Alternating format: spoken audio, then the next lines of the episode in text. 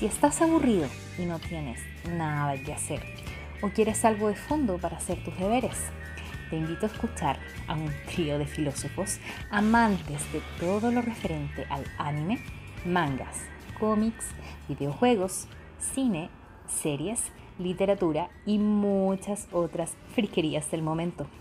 Con Sergio, Pablo y Bastián y su particular forma de ver la vida. Damos el paso a un capítulo más de Hablando de todo sin saber de nada.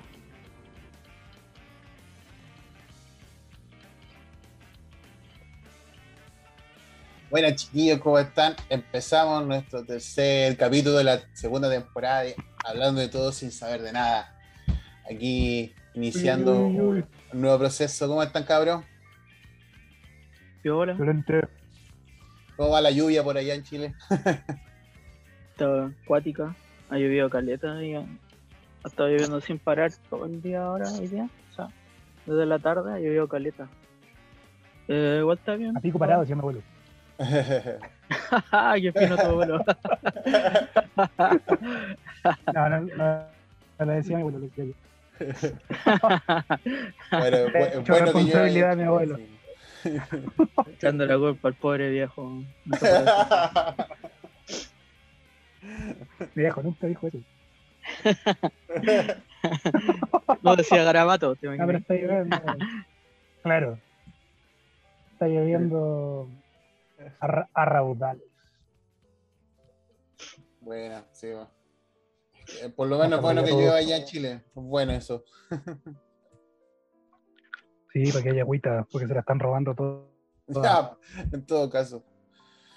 Em, ¿Qué tienes para hoy? ¿Cuáles son sus temas? Yo voy a hablar de Slam Dunk. Bueno. un repaso rapidito. Eh, tenía pensado hablar de una, una revista que tenía, que era un especial de Inoue, y al final nunca encontré la wea, así que tuve que buscar publicidad en internet nada más. Se me perdió la, la revista, la había visto hace poco. Así que, bueno, no, Bueno, no va a estar tan bueno, pero ahí va a ver lo que me acuerdo. No, ahí se complementa, sí, ahí se hace algo. Esa es la idea y la magia de los podcasts. ¿Y tú, Basti, qué tenés para el día de hoy? ¿Qué tenés? Tengo, les traigo eh, también una pincelada nomás, pero del manga y la película de Tekken Kinkret. O Tekken Kinkrito. Tekken Kinkret. Buena. Sí, Tekken Kinkret. Sí, yo les traigo también, no les voy a hablar de tres horas de, de lo que debería ser sobre la vida de Hideki Anno, sino que más cinco. bien cinco horas, no. Cinco horas. Sí, Como no, recital de Japan. Eh, no, ya vi, prim- prim- primero tenía como muchos temas, la verdad, pero quería hablar de, de Evangelion, pero igual encuentro que hay mucho de Evangelion, así que como que hablar eh, sería como redundante en, el mundo del internet actual. Así que parto yo, lo que les traigo hoy día es un poco sobre el creador de Evangelion, eh, Hideki Anno, así que para que, para que se preparen. Eh, Hideaki Koto. Hideki, Hideki Anno con un, un apellido muy, muy curioso. Que orto. Hideki Orto. Em, Vamos nomás. ¿Qué les puedo decir? Pues ya, eh, yo creo que la mayoría de, los que les gusta la animación japonesa o la cultura japonesa en sí eh, conocen lo que, es- lo que es Evangelion, eh, Neon Genesis Evangelion. Y ese, ese anime tiene un, creador eh, que se llama Hideki Anno. Hideki Orto, como dijo el. Em, y este personaje fue el- la mente maestra de, este gran anime que ya pasa a ser una animación de culto, eh, Neo Genesis Evangelion. ¿Y por qué les traigo ahora este tema? Porque como eh, actualmente en boga en- salió la última película de la tetralogía de, de, de- de Evangelion, no sé si ustedes han visto las la anteriores, la, eh, bueno, la serie se llama serie Revealed, la 1.0, 2.0, 3 3.0, 3.0, 3.3 y la final que está actual. No sé si han visto algunas de, de- algunas de esas las actuales. Obviamente yo creo que la animación antigua la vieron. Sí, yo vi Yo todo. vi la primera. No, yo vi Dale. todo. ¿Viste, ¿Viste también la última, Pablo? Sí, pero um, la vi por verla para no comerme spoiler, pero como no me acordaba de las otras películas, Ya. tenía pensado verme todo hasta que la estrenaran y no cumplí, pues me vi la serie nomás y quedé, todavía no veo ni, ni la película de End of Evangelion y la otra las vi poca, las vi como una vez nomás creo, la- las anteriores, entonces no me acordaba mucho. Vi un video que como que te refrescaban un poco la memoria, pero no, no era lo mismo. Entonces la vi más que nada porque todos la estaban haciendo spoiler y para verla antes de comerme la web. Y igual no entendí mucho. Como que no Bueno, me acuerdo la- bien. como, como dato curioso, actualmente la película, eh, mu- mucha gente estaba esperando la última película de Neo Genesis Evangelion, la, la 3.0, que era la última película, la, la cuarta, y la mayoría nadie no entendió nada, así que no te preocupes, había mucho- muchos mensajes curiosos de eso. Pero Así es que- Más que nada no me acuerdo de la anterior, porque las dos primeras son un poco la serie y después la segunda ya es, pasan weas más weas diferentes. Pero la tercera es como el punto de inflexión en que como que cambia todo y, y con- después esta wea continúa directo. pues. Entonces, como no me Mm. acuerdo de la anterior, que la vi el mismo año que salió, el 2013, eh, quedé bien colgado. Igual se entendió todo pasa. terminó, po. pero lo, lo, lo que pasa ahí donde están y todo eso, como que quedé bien metido. Sí, sí, es curioso. Es curioso, muy curioso lo que pasa con, esa, ese anime. Al final del- de lo que, bueno, de mi pequeña disertación, les voy a decir un poco cómo tendrían que verla cronológicamente para que no se pierdan un poco. Y, y eso, ya por lo que les puedo decir, la, bueno, la película fue lanzada en Amazon Prime. Curiosamente, eh, Gainax eh, le- Netflix logró los derechos de, de la, de la primera serie de 26 capítulos y de las películas, algunas películas, eh, pero no logró los derechos de la última, de la tetralogía. Y curiosamente Amazon Prime la tienen, así que los que tienen Amazon Prime Netflix pueden verla, pueden ver todas las series, eh, pero obviamente bendito Internet está todo, así que no tienen problemas para poder encontrar las películas y las series. Eh, bueno, la mayoría mm, saben de que el autor es Hideki Anno. eh, él es un director, escritor, animador, productor y actor de voz, como nosotros lo conocemos como sello. Así que le hace a toda Don, don Ano. Eh, nació el 22 de mayo de 1960, por lo tanto actualmente tiene 61, a- 61 años. Y mm, eh, vi- viene trabajando en Gainax desde 1980. Ahí ah, fundó la, la- productora eh, con amigos de la universidad. Eh, como cuatro o siete amigos, parece, eh, pero los más conocidos son Yoshiyuki Sadamoto, Shinji Higuchi y Takami Akai, el cual este último ya no pertenece a la. se retiró de Gainax por problemas personales con, con otros integrantes de la, de la asociación. Eh, Estaba metido en droga. sí, estaba metido en droga. no, curiosamente la. Curiosa- curiosamente este weón se enojó porque eh, hablaron mal de los fans, una, una situación así, como que los fans no quedaron, acuerdo- no quedaron, no quedaron contentos con el final de la película, obviamente. Eh, y este tipo escuchó como a la gente de la productora de televisión de que estaban hablando mal de los fans y él se enojó porque dijo, supuestamente lo que se entendía de que él trabajaba para la gente. pues. Entonces no le, no le pareció muy bien que las trataran mal. Así que hubo, hubieron, ahí hubieron, desde ahí inició el problema, de ahí ya dijo, ya me voy de acá.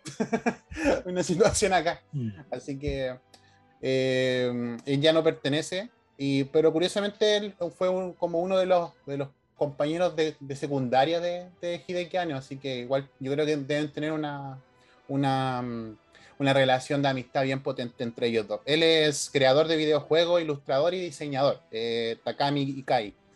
Eh, la verdad no encontré mucha información sobre qué videojuegos hizo. Sí que tiene una cantidad como de ilustraciones, manga y, y como novelas, pero no, no, no reconocí ninguna. La verdad no reconocí ninguna. Así que para traerle nombres, así como tirársela a la chunta, no, no me pareció muy bonito. Así que en cambio, Yuichi Sadamoto eh, es el que se encargó de la adaptación del manga de Evangelion y creador de, de los personajes. Eh, eh, Hideaki Anno creó todo como... el- es como una cuestión así como... eh, Stan Lee con el, con el dicto, con el que creó Spider-Man, así como que eh, Yoichi Sadamoto fue el que le hizo los diseños para la mayoría de los personajes de Evangelion. El que más se reconoce es de Rei Yanami. Eh, Hideki hacía todo lo que era la parte como mental, especificar cómo- de qué era el personaje, una situación así. Eh, y este le, lo ilustraba. Eh, por eso se encargó obviamente de la, de la adaptación del manga de Evangelion y algo, también estuvo eh, me- metido en la animación y la creación de los personajes de FLCL, que es Furikuri, que la conocemos nosotros. Eh, y estuvo implicado como director de animación de la primera película de, de Error Will, del You Are No Alone del 2007, así que de Evangelion. Eh, así que pega, pega, ha tenido el, el hombre. Y Sí, eh, eh, ese weón es como de los fundadores igual de Gainax. También hizo los sí, diseños sí, de, pues, sí, pertenece. de Nadia y de básicamente los, los primeros los primeros trabajos de Gainax. Y Exacto, estuvo ahí también con él. en Summer Wars. Y creo que la chica que viaja en el tiempo, Tokugo Kakeru Choyo de, de Mamoru Hosoda, creo que también él estuvo ahí metido. Ah, bueno, eso no sabía. en un, en un juego, en un juego, una saga de juegos de PlayStation que se llaman Dot Hack, también son los diseños de él. No Sí, es sí, el estilo. Como ilustrador ha tenido muchos otros trabajos, pero específicamente en Gainas ha trabajado en Furikuri, Evangelion y creo que trabajó en Gone Buster, que fue una, la, la- precursora de Evangelion, que también está eh, orientada no. a- No, a creo que en Gundam, eh, trabajó el diseñador de, de Macros 7, el ilustrador, ¿cómo se llama? Haruhiko Mikimoto. Que Sí, incluso traba- trabajaba, hicieron un proyecto en Gainas para Macros también. Ahí lo tengo, después voy a decir. Trabajó eh, para la película Dimension Frontier Macros. Ahí estuvieron trabajando también. Eh, eso fue mucho antes de que hicieran eh, Buster o, o llegaran a trabajar con, con Miyazaki. Sí, Claro. tu- tu- tuvieron ahí, tenían, ten- tenían una, una, una asociación desde antes del- de la universidad, así que eh, Sí, estuvieron ahí. por eso en en- Otaku no Video, como que en una escena, me acuerdo que salen moviéndole una escena de, del, como de misiles de, de pelea de, de los Baritec, de los Valkyria, y esas creo que la animaba Hideaki Anno, como eso, como, batalla como con naves, con, lanzando cohetes y cosas así. Sí, sí, exacto. Y la mm, eh, Shinichi Kiguchi, el otro fu- cofundador de, de, de Gainax, amigo también de, de Hideki, eh, es el guionista gráfico, es un guionista gráfico y supervisor de efectos especiales. Eh, leí mucho que es director y animador también, eh, y es considerado uno de los, directores de efectos especiales más importantes de Japón, porque trabajó mucho en el género tokusatsu, eh, sobre todo en, el- peli- en películas de Kaiju, en una saga de Gamera, que fue muy, muy connotado, y en las últimas películas del 2006, que también creo que también trabajó Hideki Anno en Godzilla. No estoy Ah, seguro si claro. trabajó- tr- estuvo trabajando en, como actor de doblaje o algo así, pero sí estaba, estuvo metido Hideki y- diri- dirigió sí. una Godzilla, Sí, la sí. Shin Godzilla. Sí, eh, este, mientras que Shingeki Uchi tomó el, el cargo de supervisor de efectos especiales de esa Godzilla del 2006. Eh, pero la que más conocen este, este director fue con las Kaiju de Gamera, de Gamera. Esa es como una saga que estuvo vinculada él muy fuertemente y ha sido muy, muy bien Oh. aclamada. Eh, en otros proyectos de, de animación ha estado metido en Otaku no Video, este, Shingeki Guchi, eh, como proyectos como en parte de dirección de efectos especiales o eh, de ilustración de animación. No, perdón, no de ilustración, perdón, en efectos de, de animación. Eh, y es muy conocido eh, actualmente en la parte latinoamericana por ser el director de los live action de Shingeki no Kyojin o Attack on Titan. que la verdad que no me gustó, pero bueno, eh, cada uno tiene su apreciación de, eso, de, eso- de ese action. No sé si lo han visto ustedes, yo lo vi así, vi el primero, no, no me dio para ver el segundo. Mm, no lo he visto y no lo voy a ver nunca. Ya, exacto. así que... Podrían, podrían sacarse su versión turca. Ahí lo verían. Sí, yo creo, em, sería más exitosa. Tendría, tendría más, más, más similitudes con la obra original. Sí, en todo caso. Eh, y mm, lo que sí que fue con eh, Shinichi Iguchi fue catalogada, bueno, no catalogada, sino que tiene una, hizo una versión de una película de Akira Kurosawa, La Fortaleza Escondida, que eh, tiene muy buenas críticas. En Japón, sí, obviamente. Y esos son como los tres personajes eh, fundadores de Gainax, que mm, tienen relación, tienen una relación, una vinculación de amistad con, con Hideki y que mm, eh, han sido parte de la estructura y, y como, como del proyecto Gainax, que antes se llamaba eh, DICOM 3, que eran como una... Era un proyecto que plantearon ellos donde hacían como cortos de animación y los presentaron en una, en convención, en una convención de Japón que se hacía de efectos especiales o efectos de, de ciencia ficción. Eh, y ahí estuvieron ellos presentando proyectos, incluso ellos mantuvieron ese, ese proyecto que se llamaba Daikon Films. Eh, mantuvieron ese proyecto eh, en paralelo cuando trabajaron con, en Ghibli con, Miyazaki y con Takahata. En- hay un drama que se llama, creo que Aoi Hono. O sea, en, en inglés como Blue Blaze o Blue Flame, una cosa así. Que es de un.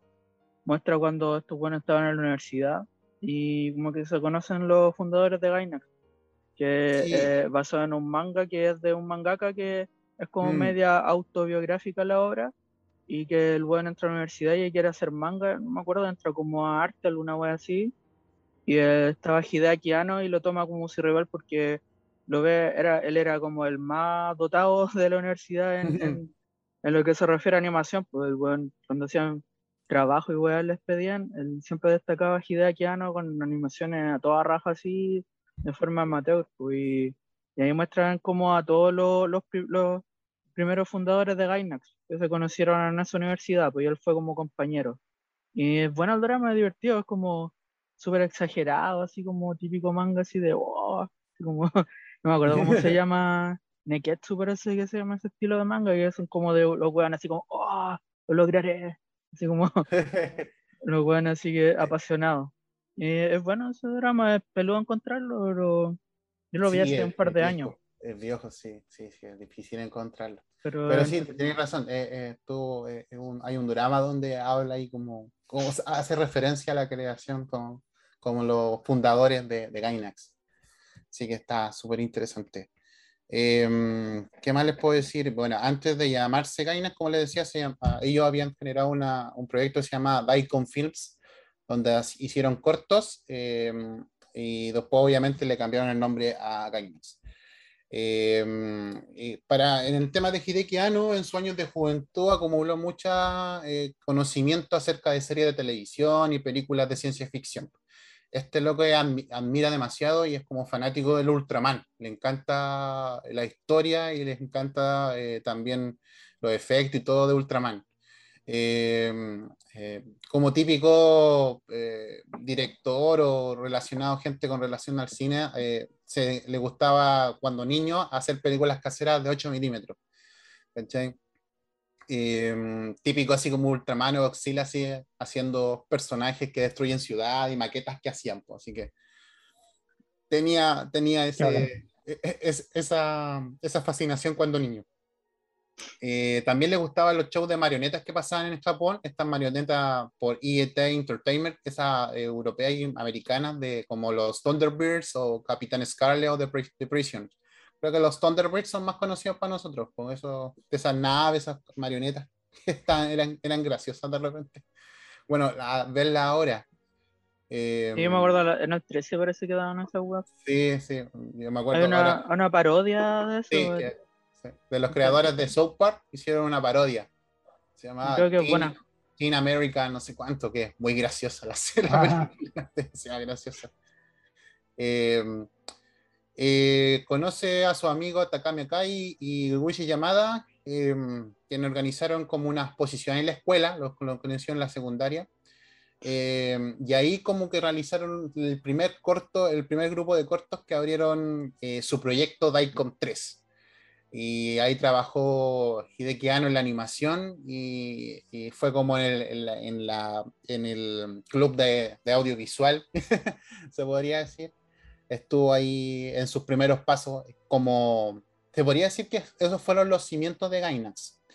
Eh, eso, fue, eso es como un pequeño detalle, pues y ahí empezó su proyecto que hasta el día de hoy sigue funcionando.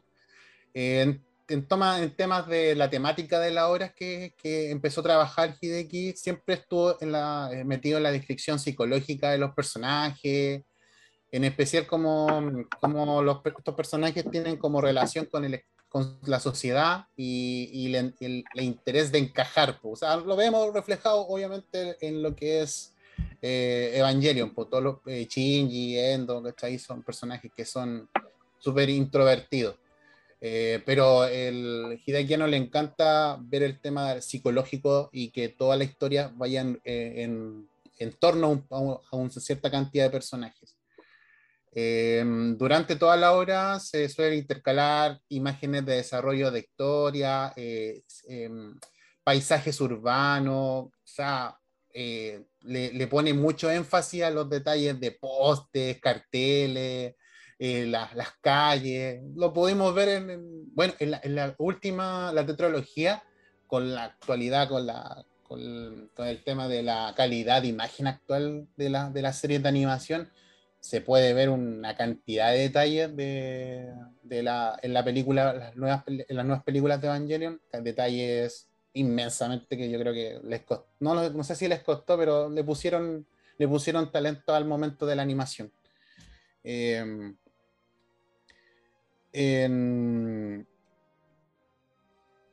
y otra cosa que como que el Hideki Anno también es considerado como uno, un innovador en las técnicas de animación. pues, o sea, se- eh, creo que aplicó muchas técnicas de animación en Gainax y Gainax eh, patentó muchas técnicas relaci- relacionadas con eh, temas de, animación, de, de- de diseño de fondo, animación de personajes, creación de colores, todo, paletas de colores, toda una gama. Así que podríamos decir que es un innovador y un visionario en el, en el, en el mundo de la animación en Japón. Eh, como decía eh, eh, Pablo, uno de los primeros trabajos eh, fue mm, en una serie de Super Dimension Frontier Macros en el 80, y- del 82 al 83. Fue como uno de los primeros trabajos que, estuvo relacionado Hideki Anno. Y, mm, pero no se, no, no se fue reconocido su talento en esa época, eh, pero empezó a ser reconocido con, cuando empezó a trabajar con eh, Hayao Miyazaki, eh, la película Náusica, el Valle del Viento, eh, en el 84. Eh, ma- eh, por lo que leí, Studio Ghibli estaba necesitando animadores y, y puso el anuncio en una revista que se llama Anime, Animage. Eh, y ahí fue cuando Hideki vio el anuncio y se dirigió a, a- a postular, como mandó su currículum, su resumen, y se presentó para, para postular el trabajo y, y obviamente quedó porque le, le mostró unos, como unos bocetos, ilustraciones, se las mostró a Hayao Miyazaki. Imagínate, tuvo la entrevista directamente con Hayao Miyazaki en esa época y este quedó impresionado con, lo, con el, el nivel de trabajo que tenía él y el nivel de- que tenía en el tema de ilustración y todo eso, y, y aplicó eh, algunos de sus bocetos y algunas de su, de, su, de, de- su trabajo en, la, en las escenas finales de la película. Recuerdo que Pablo tenía un dato de, Náusica sobre, sobre eh, da- eh, ilustraciones que, que hizo. No estoy muy seguro si fueron ilustraciones de, los robots o algo así, pero los- Está- esa- el- esos insectos sí. gigantes. Él Sí, se es. preocupó de la animación de los como insectos gigantes que salen como bestias. Eh, él estuvo a cargo de, de- de Omu, eso. Omu parece que se llama. Claro, sí. Eh, y creo que decían que Miyazaki como que se admiraba de lo desordenado que era. Decía, eh, cómo, se preguntaba cómo iba a poder limpiar todo el desorden que tenía en su escritorio. Eh, y de ahí como creo que no era muy buena la relación, sí, con Miyazaki. Como que después se aburrió y por lo mismo también Después hicieron todas, eh, salieron muchas cosas de Evangelion de ahí, pues de como estar un poco choreado de lo tradicional, de, de, de la, del, como los estándares tradicionales de, de trabajo de la animación y él quiso hacer una hueá diferente, en, en todo sentido. En todo sentido. En el, en el ámbito del, de los robots, en el ámbito de la animación del anime, como de cómo tratar lo- lo- a los personajes y todo eso. Entonces, igual tuvo algo que ver ahí. Sí, pues, como tú decías, pues efectivamente no tuvo una buena, muy buena relación. O sea, más que muy buena relación, sino que logró trabajar como en una relación, eh, generar una relación de trabajo como lo hace cualquier, yo creo que es japonés en ese sentido. Eh, pero sí, pues tuvo, eh, lo, que no, lo que no sabía yo, que había sacado algunas ideas, bocetos de lo que hizo en la película Náusica, e hizo un corto para presentar su proyecto para la siguiente anime Grand Prix, que es otro evento que, se, se- que presentaron. Y ahí presentó otro compilado de cortos, Daikon 4, donde ganaron un premio, ¿cachai? Como, como Daikon Field. Y ahí estaba trabajando con Akai y Yamaga. Y, ganaron ese, ese, ese, ese, pre- ese premio jugoso para ellos, que le- les llevó también a tener más, más proyectos. Eh, posteriormente trabajaría con Isao Takahata en Estudio Ghibli, eh, en la película La tumba de las luciérnagas. Y, y ahí fue su último trabajo porque de ahí en 84 fundó eh, la anima- la- el estudio de animación Gainax junto a, como les decía, Takami Akai, Tokyo Koda, Chujiro Takeda y Shinichi Higuchi. Eh, el primer largometraje de Gainax fue Royal Space Force de Wind of Nage en el 87. Eh, yo no lo he visto, no lo he visto, la verdad. Sí lo vi. 85. Es buena. sí, eh, bueno, yo sabía que alguien lo había visto. No, sí, la vi. Eh, es bonita. Es de un pueblo que quiere viajar al espacio, pero como que no tiene muchos recursos, entonces como bien arcaico y como que se esfuerzan para crear un, un cohete y mandar a los primeros astronautas. una así, eh, es bonita, es, es re buena, como de, de sus tiempos tiene... Para los que cachan más o menos anime de ese antiguo es como una joyita igual de la vi, está en BCD creo. Eh, Sí, debe serlo. caleta. Así que no me acuerdo a la pata de la trama, pero es algo Del así, 87, imagínate. De, un- de un pueblo, un país, no sé, algo así, quiere bajar a la- a viajar al espacio, pero con pocos recursos y van a sacar la chucha, la weá, y también tiene algo como de, de la psicología de los personajes. La Sí, sí, viendo cosa, como del Sí. miedo y, y la inseguridad y todo eso. Sale una monja por ahí también, una cuestión así. Es que, que tengo vagos recuerdos, pero me acuerdo que la vi y que me dejó buena sensación. Está bien catalogada esa película. Sí, también está bien catalogada. Y después otro de los proyectos que tuvo fue eh, Gunbuster en el 88. Y ahí es una, es una serie de seis, de seis ovas, pero que no estoy... También la vi. sí. Lo que no vi entero fue la película. Eh, sí, la película salió después, sí, pero la, la, la, la serie sí... Loba es súper buena. Son súper Súper buenos buena. Loba. Y más encima que Sí. eh, mezcla eh, la, la- Ahí como que mezcló los primeros bocetos de, de Gun, de meter, meter mechas en, los Sí, en las historias principales. ¿cachai? Así que sí, pues, y, y- plantea como las bases también de, de lo que venía más adelante. Y Claro. aquí hay otro proyecto que no lo conozco tampoco, lo vi sí por, por, por imágenes, pero no lo conozco, no lo vi, no, sabía, no tenía idea que, se, que existía, que en español se llama Nadia, el secreto del agua azul, no sé si tú lo viste o el Basti. Claro. Sí, ese no, no tengo mucho... no lo he visto, No, pero pero- lo cacho. Pues ese también los diseños son de, de Sadamoto, Chiyuki Sadamoto. Sí, Sadamoto. Y es como. Es bien Ghibli, o sea, como si tiene har- harto de eso de Tiene un nombre, personajes de personajes de como de cuentos, como el Capitán Nemo y parece como si fuera un cuento de Julio Verne, está como ambientado Sí, en sí. esos tiempos, eso es lo que Oh, como, como aventura acuática de viaje y cosas así. Y eh, el secreto de la piedra azul se llama por acá porque la protagonista creo que tiene una piedra azul y viene como de, no sé, de como de un lugar misterioso, nada más así. Es como de aventura, pero creo Sí. que es súper buena también. Yo está, está para verlo está, ¿cachai? Pero no me acuerdo dónde yo la otra vez lo pillé. Era una de esas páginas de anime online pero nunca lo vi, así que una deuda que tengo, pero igual está para verlo, así que no es como imposible pillarlo. Sí, no, yo no la había visto, no, no- no tenía el conocimiento esa- de, esa, de esa película, así que obviamente está ahí dentro de mi lista para poder verla. Así que, mm, bueno, y esos son como los proyectos que antepusieron a la, a- se podría decir, al, al caballo batalla actual de, de Gainax, que es Neo Genesis Evangelion. Esta se estrenó en el 95, eh, fue una serie que, ten- que contaba 26 capítulos, dirigida y escrita por, por Hideki Anno. Esta serie ya había formado parte importante de la historia del anime, incluso se puede decir que es parte de ya una serie de culto que, que representa también a la animación japonesa. Eh, se dice que cuando estaba creando todo el proyecto Evangelion, incluso antes de, que llegara a la primera, eh, la primera faceta o el, episodio piloto, eh, ya venía con una carga de trabajo grande, ya venía con una situación, una sensación de, exceso de trabajo, que obviamente eso conlleva a problemas eh, psicológicos y lo igual le provocó una depresión. Así que, y por eso eh, hay rumores de que, se, de que esa depresión lo llevó a, a- a incrustar elementos psicológicos eh, que aparecen en la serie, que es como un reflejo de los procesos que él vivió eh, cuando tuvo esos problemas, esa depresión, que, obvia- que se vinculaba mucho al exceso de trabajo, por los proyectos que tenía, por todo lo que estaba sucediendo en esa época para lo que era Gainax, porque él era una, una de, las, de las cabezas de Gainax.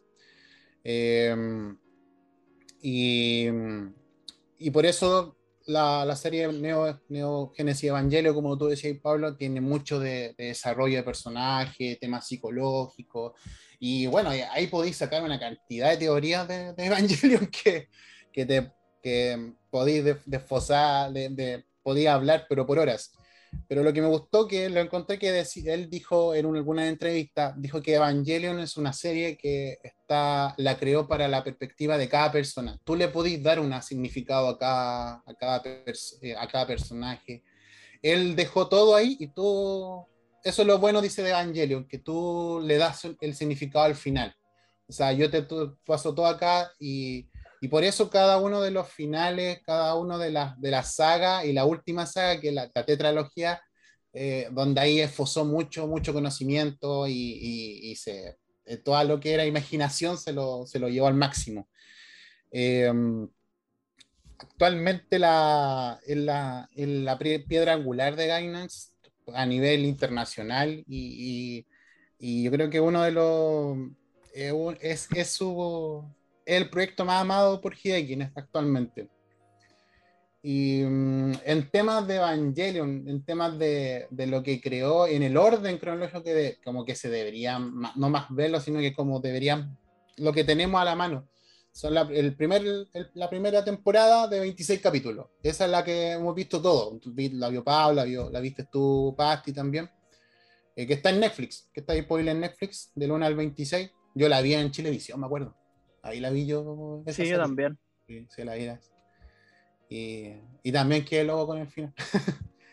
y mm, después, eh, después de eso hizo una, un proyecto de película, porque creo que tuvo mucho... Hubo, hubieron problemas, crític- críticas después de, de hacer la serie, como que quedó muy abierto al final, muchas cosas que no se dijeron, que no se determinaron, historias que no se fueron concluidas, personajes que no tuvieron como un cierre. Entonces yo mucha crítica, me acuerdo, eh, al leer, estaba leyendo y decía que en Japón cuando se, se, se, se transmitió y todo, los japoneses quedaron como locos porque no, no como que no les pasaron algo que no estaba terminado, eso fue como la sensación. Y de eso después el, el Hideki Anno hizo un proyecto con dos películas, curiosamente hay un enredo en esas películas, la... eh, creo que la serie Rebirth, creo que se llama la, la, la, la saga de películas, donde hay una que se llama Dead y la otra se llama, eh, aparte de la película de End, de End Evangelion. No sé si la he visto también, que parece que es un OVA, no estoy muy seguro. No, es que eh, la Dead and Rebirth, que creo que es, no estoy seguro, pero parece que salieron primero Dead y Rebirth. Como Sí, salió primero. Death. Death, Death, Son como salió primero. son, son resúmenes de la serie, porque también hay otra que ahora está en Netflix, que es como Dead no sé cuánto, que, es lo mismo pero más mejor. Eh, lo mismo fue Dead and Rebirth, es como un resumen de la serie para antes de ver la película, es como un prólogo o como para refrescarte la serie sin que tengas que verla entera. Y además tiene metraje nuevo, ¿cachai? Como nueva escena, nuevos detalles Exacto. que te van como explicando para tú ver esa weá y de ahí veí la, la Dead of Evangelion para que Sí, como... Sí, lo que, lo que pasa es que hay, un, hay como un, un enreo porque pongamos, o sea, no hay un enreo, perdón, eh, lo que me tengo que explicar. La DED se dividió en dos partes, eso es lo curioso, pero está disponible para verla en una sola parte. No está en Netflix, pero está la película completa, la DED completa. Pero en Netflix está en dos partes y eh, hay un proyecto que se llama Dead True 2 o Dead, Dead 2, ¿cachai? La encuentran en Netflix y está la Dead, ¿cachai? La Dead tiene del capítulo del 1 hasta el 20, no, del 1 hasta el 12, algo así, y después del otro es la, compila- la compilación de los demás capítulos. Eso es lo que, es, ese es como, ahí está el enredo, porque fue cuando salió, después cuando salió la, la, la- la edición final, y la que está disponible en Netflix se llama Dead True 2, esa es la que pueden ver. Y después está la que tú decís, Pablo, que es la película final, donde ahí, hay, donde ahí está el final, se podría decir, de Evangelion, que fue como la primera vez que se le hizo, se hizo un final, se podría decir, como película. Y ahí está, pues esto es lo que tú decías, por toda la saga, las películas, o sea, la, la serie, después las películas y después eh, la película final. Y de ahí, de ahí, después de eso, viene, esa se llamó la saga Rebirth, Dead and Rebirth. Después de eso viene la saga Rebuild, que eso es lo curioso. Se llama Rebuild con las cuatro películas, la tetralogía, la 1.0, You Are Not Alone, la 2.0, You Can, eh, you Can Not Advance, y la 3.3, 33, eh, You Can Not Redo. Eh, redo, perdón. Y la final final, que es la 3.0 más 1.0, ¿cachai? Eh, que es la actual que está, salió en Amazon Prime. Ya, como les decía, porque esa, esa es como la tetralogía final. Y la última se llama Evangelion 3.0, más no sé cuánto. Eh, No, esas- 1.01 es que va a depende, va depender Time. de, de cómo suponte está la 1.0, está la 1.11 que es como tiene más cosas, como que siempre le hacen revisiones a la web. Sí, hay, una, hay una edición distinta de la 1.0, pero sí la 1.0 es la- también es una especie de... En la 1.0 también es una recopilación de los primeros capítulos, no cambia mucho, solamente la animación y ciertos metrajes, pero en el tema del esteti- del, perdón, de la trama, en la primera es, es casi lo mismo eh, para hacer un, recu- un recuerdo de los primeros capítulos. Claro, pero eh, creo que igual le cambian 2.0 el, el tono a la serie. Según lo Sí, que le yo cambia vi, totalmente el tono. sí. es como que te dejan claro que, que Shinji es como el, el más el, el que domina la wea más que eleva más que el, el espíritu de la mamá que como en la primera que es como Sí. lo que sé igual es spoiler pero todos, creo que ya todos lo vieron la wea así que no Sí, no, sí, no, no hay, no hay Eh. Y hay cantidad de videos que ahí pueden, los que quieran espoliarse en total, ahí pueden ver todos esos videos por YouTube. Sí, pues yo, yo Eh, caché que decían que la última película no le pusieron 4 punto algo porque el 4 es el número de mala suerte en Japón. Sí, No sé si será verdad o no, pero pero dice más creo que sí. 1.0. No, yo creo que esa es la razón. Sí. Eso se llama Trace Upon a Time, ese es el final de, de la película. Y en el 2.0 ya empezamos a ver cambios de, de decisiones, qué hubiera pasado si este personaje no hubiera hecho esto. Ya en el 3.0 ya se volcó toda la imaginación de Hideki Anno y la animación es espectacular. Y lo bueno que cuando tú ves la película la, desde la 2.0, empiezan, antes de empezar la película, eh, las que están en, en Amazon Prime, tienen un una pequeña resumen qué es lo que pasó en la película anterior. Así que si veis la película anterior y después veis la siguiente, te van a volver a, a- a hablar de lo que pasó anteriormente. Eh, para que no te, no, no- no te desconectes tanto. Y, Y son buenos, buen- buenos resúmenes. Deberían estar en YouTube. son muy buenos resúmenes los que salen al principio de la película. Y eh, ya en la 3.0 es muy genial. O sea, me gustó bastante la, la animación, el metraje, cómo reestructuró todos los cambios y la explicación de situaciones. Más que de la parte psicológica, sino que te, te, te emboláis en, en, en la animación. En la animación. en es rara la película igual y Sí, es muy rara, pero. eh, pero toda digital casi sí. A, a Sí. veces parece que los personajes fueran como, como hechos en digital. No sé si habrán algunos como así, como animados, como en cel shading, porque hay partes en que parece que hasta los personajes fueran así.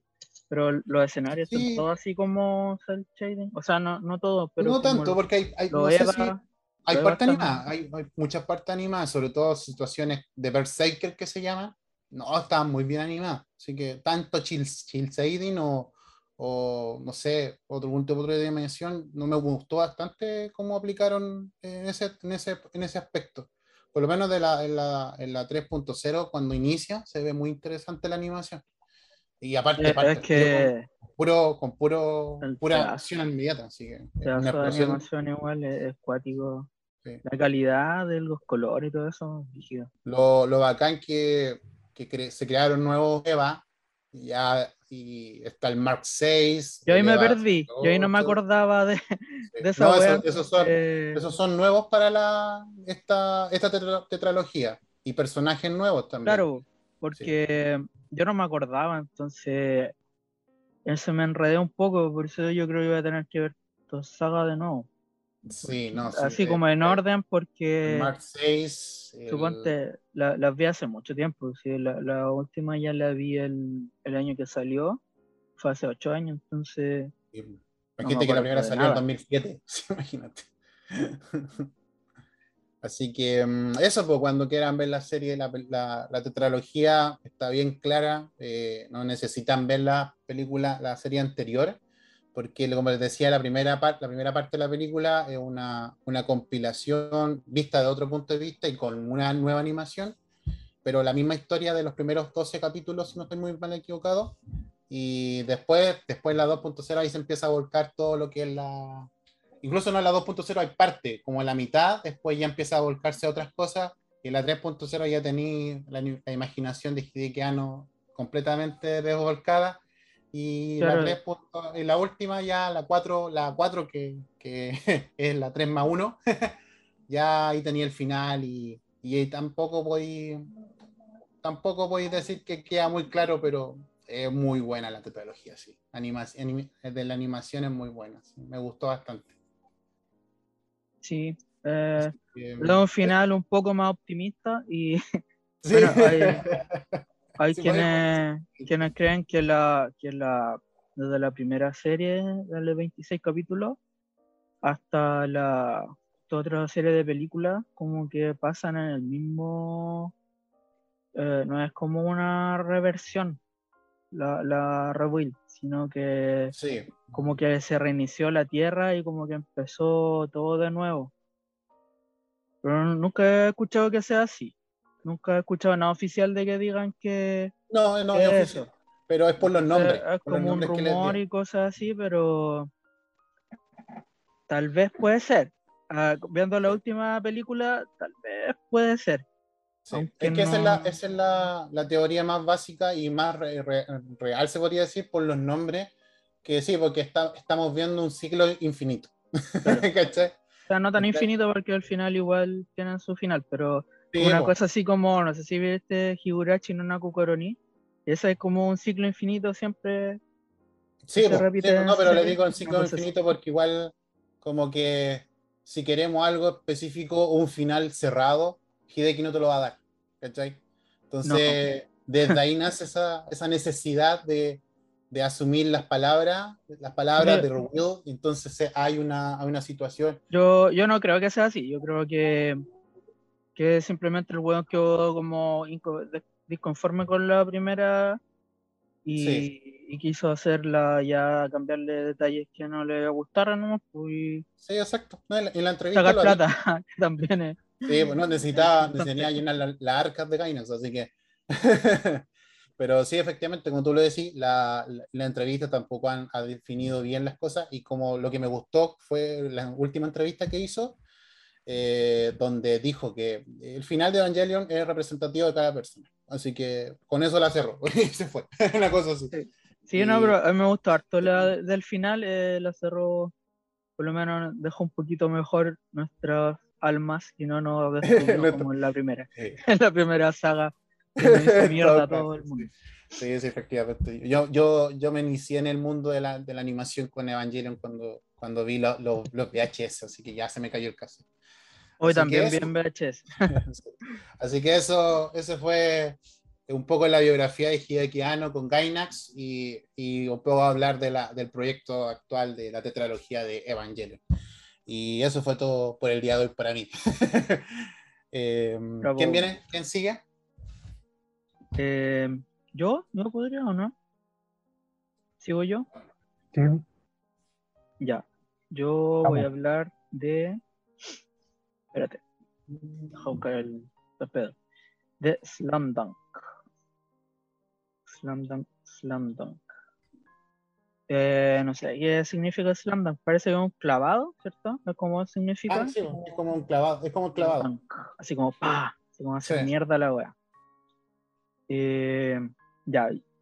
Slam Dunk es un manga. Obviamente, como casi toda serie de anime, sale de un manga. De shonen más todavía. Eh, escrito e ilustrado por Takehiko Inoue.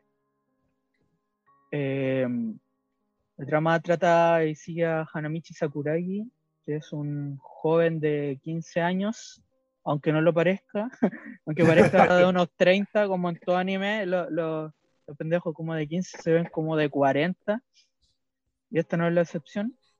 Eh, y trata de cómo conoce el básquetbol, eh, el cual empieza odiando y termina dedicándose a él, o por lo menos lo que vemos en la serie manga es que empieza como a, a- a querer amar el deporte.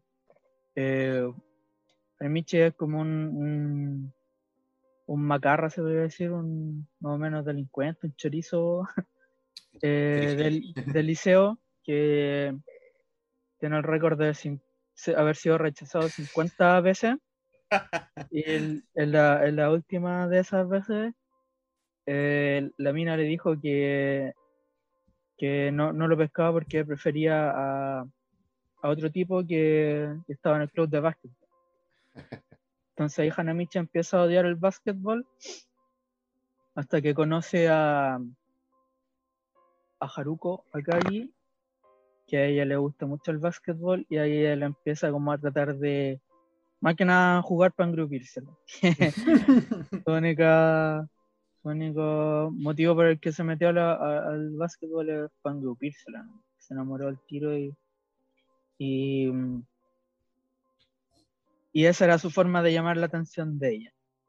Eh, bueno, en los primeros capítulos muestra cómo con- conoce después a, a, a Takenori Akai, que es el, el hermano de ella, que él al principio no cacha, porque no se parece en nada, parece un gorila, le dicen gorila, él le dice gorila. Ese sí que tenía más de, más de, más de 30 años.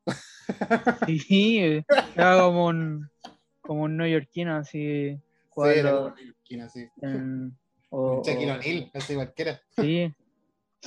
Y, y ahí empieza, creo que en uno de los primeros capítulos cuando eh, Akagi se enoja con él porque Hanamichi anda diciendo que era para perdedores el, el básquetbol y lo Mm. desafía a que le, si hace una canasta, ahí gana y la wea. Y hace la canasta, el clavado y gana y toda la wea. Eh, básicamente eh, se ve el paso desde que Hanamichi empieza siempre con, con un se ve como una chispa de talento eh, en el deporte hasta ya cuando nos- el manga por lo menos creo que llega hasta el torneo nacional Sí. y no sé, mejor no hago spoiler porque yo leí los últimos tomos, no me acuerdo mucho, pero no tampoco la idea, spoiler, idea es cagar la, la wea, pues si es que quieren leer el- la cuestión. Porque curiosamente el anime no llegó a, a adaptar toda la serie. todo el manga. Eh, dicen que es porque para cuando ya estaban animando la serie, eh, el manga todavía no terminaba, entonces quisieron esperar que terminara el manga para eh, hacer el final igual.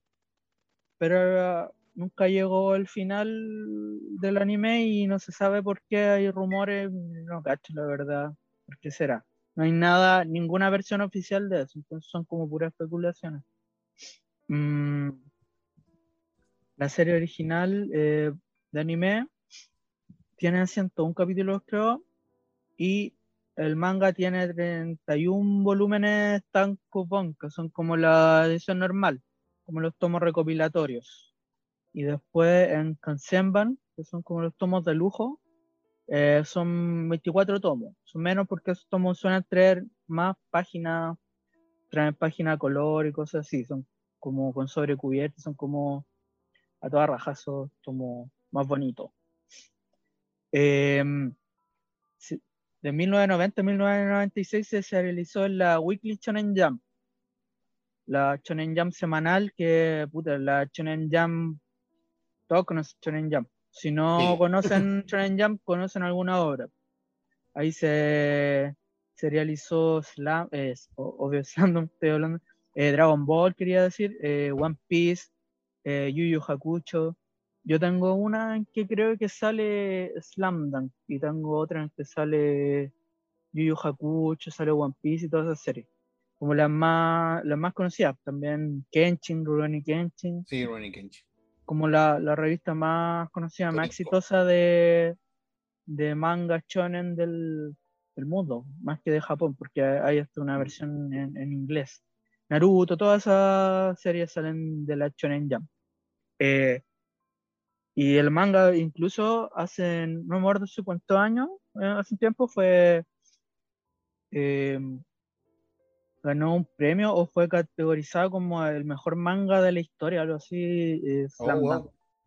bueno. Tuvo un premio también, recibió un premio por la Asociación de Básquetbol de Japón por por popularizar más el deporte, eh, masificarlo más en Japón, porque creo que las la ventas tanto de pelota de básquetbol como de implementos de básquetbol, como de gente practicando, el porcentaje como que aumentó al doble, se podría decir. Típico eso. mucho cuando, después de, de, la salida del anime, más que nada de, de Slam, no. también del manga, pero más que del anime que pega más siempre. Eh, y Inoue eh, es un amante del básquetbol, así que se nota bastante, tanto en lo técnico como en, no sé, en, en el dibujo, y en, en los movimientos de, de los dibujos de, de la serie, son súper realistas. Eh, la musculatura, los, lo, no sé, movimientos, sí. todo eso, lo, Detallista si, si veía el manga, es espectacular el estilo de dibujo del manga, es muy... muy... Yo, lo, yo lo comparo con George Morikawa, el creador de Hachime no Hippo. También es muy detallista en los movimientos del, de la, del, del deporte. A eso claro. me refiero. Sí. Es, para mí yo creo que esos son como los dos mangas que más me gustan de deporte. No me gusta mucho el manga de, deporte, de deporte Spokon, creo que se llama. Pero Slam Dunk tiene otra cosa que mezcla mucho el. No me acuerdo bien el concepto, de, pero es de el, los mangas, las historias de pandilleros, como las de Crow, las de. Los eh, macarras. Rokudenachi Blues y harto. Ex, hay como una tradición de manga así de. de macarras eh, japo, de como de pandillas, de bandos de moto y cosas así. Como también salen Great Teacher Onizuka, que también es como que mezcla esa cosa. Como Sí, que sale harto la que, ese la que más tiene eso es la Tokyo Reven, que es como la. Ah, ya. se- lo- Claro, para, lo, claro. para los actuales. Tokyo Manji. Eh, claro, y entonces mez- mezcla muy bien ese tono de, de pasión por el deporte, de humor, que tiene harto humor, y de peleas pandilleras que son como la, lo que podría decir de acciones, de dramatismo que le pone a la serie, es muy, muy bien hecha, es súper entretenida. Además que son, la pandilla de Hanamichi es súper divertida, eh, los personajes Sí, todos pues. son como choros, es bien divertida, es bien entretenida la serie. También destaca el, el uso, por lo menos en el anime, de los chibi, el uso y abuso de los chibi, que dicen que era como los dibujos eran tan complicados de animar, entonces usaban harto, abusaban del chibi en, en lo, como en las escenas de humor que son hartas para no dibujar tanto dibujo tan complicado. Y eso le dio el toque a la animación, po. Claro, pues es todo, yo creo que todos conocimos los chibis más que nada por eso. Porque lo usaban mucho en Slam Dunk, pero le daba su toque divertido por verlo así chiquitito cuando hueveaban la cuestión. También en los en esos como cort- esos cortitos de ir a los comerciales, también Sí. pues cuando salía en el chibi era súper divertido. Y mm, pero a todos nos, nos gustó en su tiempo y, y jugamos un par de veces básquetbol por la serie.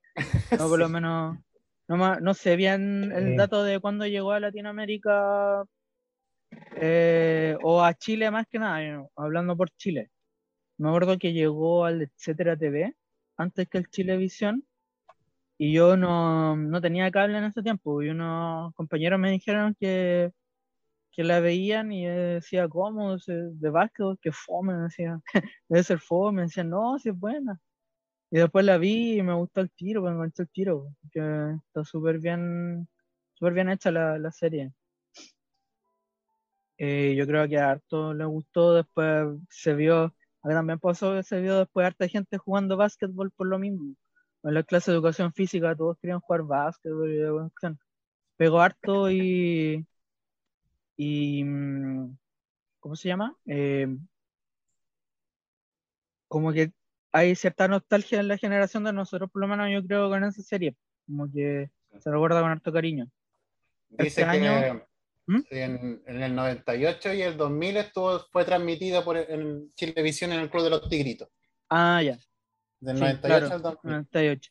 No se demoró tanto en llegar, siendo que en esos años se demoraban mucho en llegar la serie, esta llegó no tan, tan después como fue, creo- en el 96 creo que la, la animaron, entonces dos años no es tanto.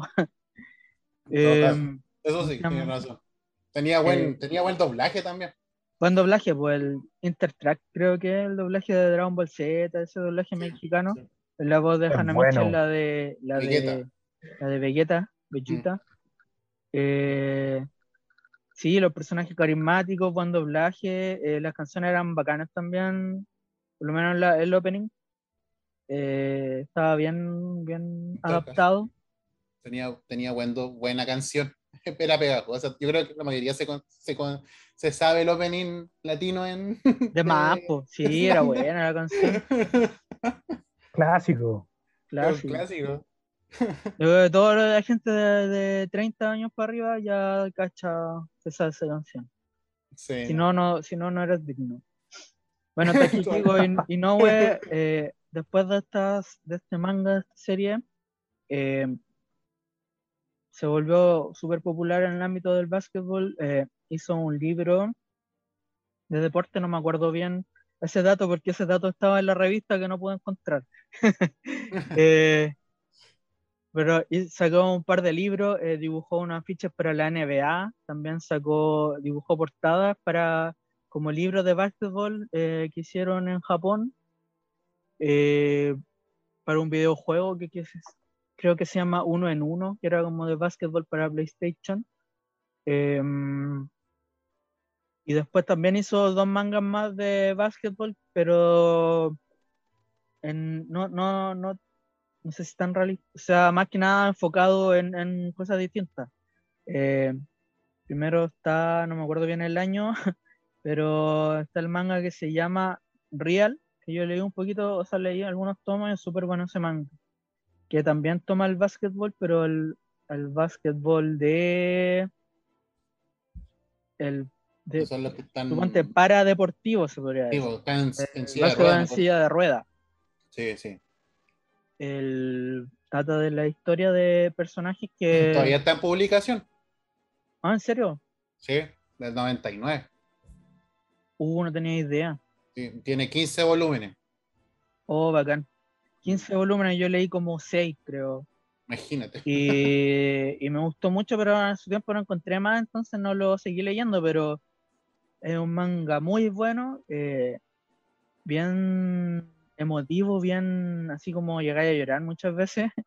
Es Eh, un drama, sí, un súper bien contado eh, y dibujado, ni te digo, pues sí, bueno, es uno de los mejores, yo creo, dibujantes de manga de Japón, o sea, en, lo que se refiere a ilustración, a dibujo, es un genio, un maestro, y también creo que ganó muchos premios de asociaciones de, discapacitados, porque le- eh, es muy destacable que en el manga trata a, lo- a- a los capacitados más que de héroes como personas normales con problemas, con como todo ser humano, ¿cachai? No, como que no trata de martirizar a, los a los discapacitados ni que te dé una pena fácil, sino que te muestra lo- los problemas, pero también te muestra cómo ya pueden hacer cosas malas, cosas buenas, no, no son como santos, no los pinta como una forma estereotipada, ¿cachai? Y eso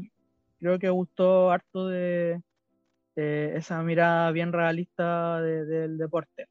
También está Buzzer Beater, que es un web manga que hizo a color, em, que esto es como Space Jam, la.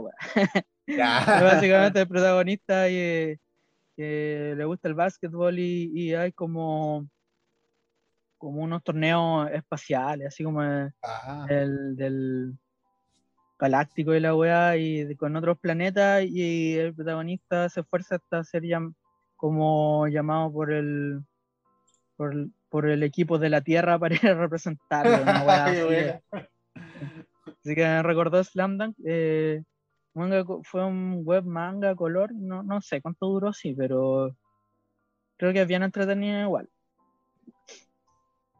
Bueno, terminando todo como para no, no alargarme más, porque igual y no eso más cosas, pero en, en su última obra, eh, Vagabond, que todavía no termina, creo, y y, y es de. No tiene nada que ver con el básquetbol. Así que ahí lo dejamos, por lo menos al autor. Eh, lo que sí sabe es que este año eh, anunció una película de Slam Dunk con unos pequeños teasers de un par de segundos en que da, deja entredicho que va a continuar el anime.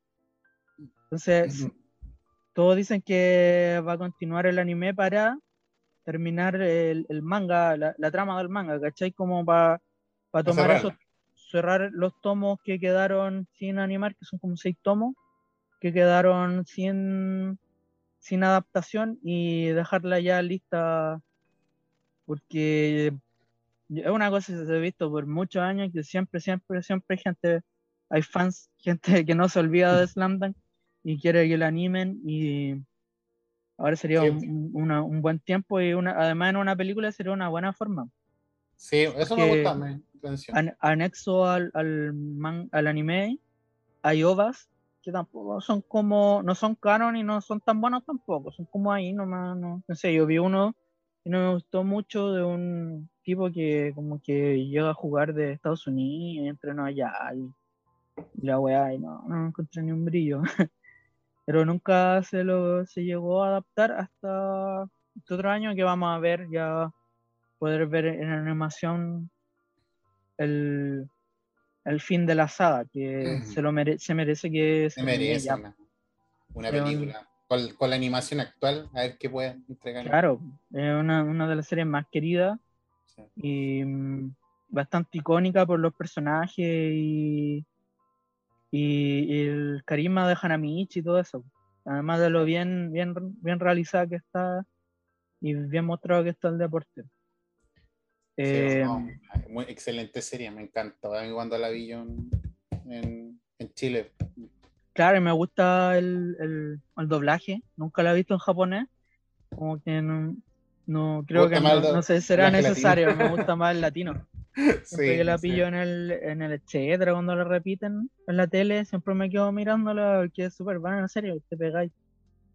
Eh, como con Dragon Ball Z, con series que el, el puedes pillar cualquier capítulo, igual te quedas pegado viéndolo. Y de tanto que la habéis visto. Claro, el, talen- el talentoso. El talentoso. Me acuerdo el, el hermano menor de King Kong cuando. Ah, verdad. Sí. Quizás que vos dices en japonés, eso me gustaría verlo así en Japón, Sí, como para cachar qué, qué licencias se tomaron en el doblaje de acá. Mm. Y además que hay chistes que no se traducen bien, pero en general se entiende todo bien. Pues. A mí me da risa que eh, casi todos los buenos parecen monos. Pues. Todo el equipo hay un guan que parece un simio gigante. Así. Sí, al, los japos no, no son muy así. Pues. al, al- Ay, se me olvidó el nombre. el, el antagonista le, le- lo ponía como un zorro, me acuerdo. Cuando lo Ah. Rukawa, sí, pues. O sea, no lo dibujaba, sino. se Rukawa Cuando se lo imaginaba en Chibi siempre era como un zorro. Cuando estaba durmiendo la wea. Eh, y todo, la mayoría de los personajes principales creo que están basados en, en estrellas de la NBA igual. Entonces, Sí, no, no. por eso lo mismo del, del pelo de Hanamichi también había un Sí, mono, peli- pelirrojo, Ese- mono pelirrojo. que se teñía, pero era un jugador negro. La mayoría de los basquetbolistas más bacanes son, son afroamericanos. Entonces, Mm. creo que era un tipo así que se teñía el pelo, entonces fue basado en ese jugador y en el estilo de juego y la personalidad. ¿Cachai? Ahí como que, que también el- si notáis el, el uniforme de Chohoku es como basado en el de los Chicago Bulls. De los Chicago Y Bulls. los sí, demás equipos también siempre Ujú. están basados en algún equipo de la NBA. Eh, tal vez después, algún día haga un especial o, o hable, podría ser bueno, si es que encuentro la revista que les digo, voy a hablar de Takehiko Noa en general porque igual tiene hartas cosas más que solo Slam Dunk, y, y es un Sí, weón no, bacán y me, gusta, me gusta su obra. Pero hasta aquí llega Es un crack. hasta ahí llega esto. Ah, bueno, sí, videojuegos tiene de Slam Dunk, pero son todos malos, los encontré todos malos. De Super Nintendo eran como en chibi, con una jugabilidad muy penca y, y creo que nunca sacó un juego digno para, para la serie. Y la música no tengo mucha idea, pero no me acuerdo. Creo que el, el- no, no me acuerdo bien de- del autor de los temas, del tema, porque son casi todos de grupos más o menos conocidos igual, de, de pop en ese tiempo, ¿cachai? Sí, Bob Rock en ese tiempo. Eh, Buena, sería Slam Dunk. Hoy estaba leyendo una noticia ahí que hoy día se confirmó la muerte de uno de los del animador de Slam Dunk, sí. Masami mm, Suda. ¿En serio? Oh, no Eh, tenía idea. ¿A tú con, a eh, no fue Ken? Sí, po, fue desarrolló Hokuto no Ken, eh, Slam Dunk, Gatchaman, Yu-Gi-Oh, Lupin III, participó en Dragon Ball. eh, lo último que había hecho eran dibujos, diseños para Yokai Watch. Ah, Masami Suda. Oh, es conocido, sí, sí, me acuerdo. Y como animador. Es un clásico, Masami Suda, sí. Oh, Pasó la qué penca. Qué lata, weón. Qué fome. Sí. Ah, y trabajó en Yokai Watch. Sí. Oh, mira, no tenía idea. Como que fue pura coincidencia que se me ocurrió hablar de Slam Dunk. Y. Sí, po, hoy, día, hoy día salió Cuático. el de hoy la noticia. O sea, Claro. Murió el 1 de agosto, pero, pero hoy día lo confirmó. Mira. Qué fome, weón. Oh, qué lata. Ahora. 77 años. Pero la dejó el viejo. Pero igual le, le Sí. puso bueno en vida, así que Sí, dejó, lo, Sí, dejó, dejó se convirtió en leyenda. dejó buen Sí, legado. pues Sí, sí, la era conocido, buena. igual era reconocido. Proyectos que trabajó. Así que ahí eh, vuela alto Masami Suda. Aguante Masami Suda. Aguante Choro Masami ahí. eh, está ahí poniéndole bueno ahí en- el Heaven.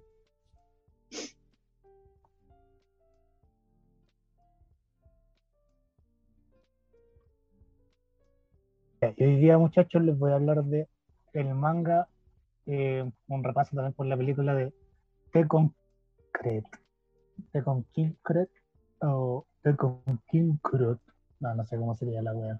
Estoy puro escapando. Pero es como.